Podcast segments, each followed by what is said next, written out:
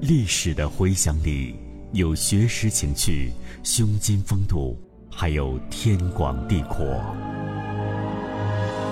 经典的故事中有家国之远、江山之远，更有永恒之意。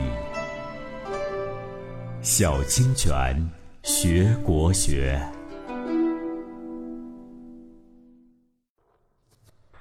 结绳记事。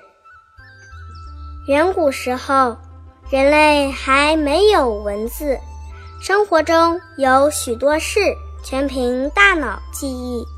但时间久了，有些事情往往会被遗忘，于是。发明人工取火的燧人氏又创造了结绳记事。柔软而有韧性的树皮搓成细绳，然后将数十条细绳排列整齐，悬挂在一处，在上边打结记事，一件事打一个结。大事打大结，小事打小结，先发生的事打在里边，后发生的事打在外边。后来，他又利用植物的天然色彩，把细绳染成各种颜色，每种颜色分别代表一类事物，使所记之事更加清楚。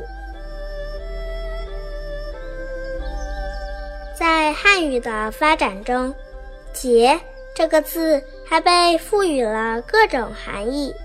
节是事物的开始，有始就有终，于是便有了结果、结局、结束。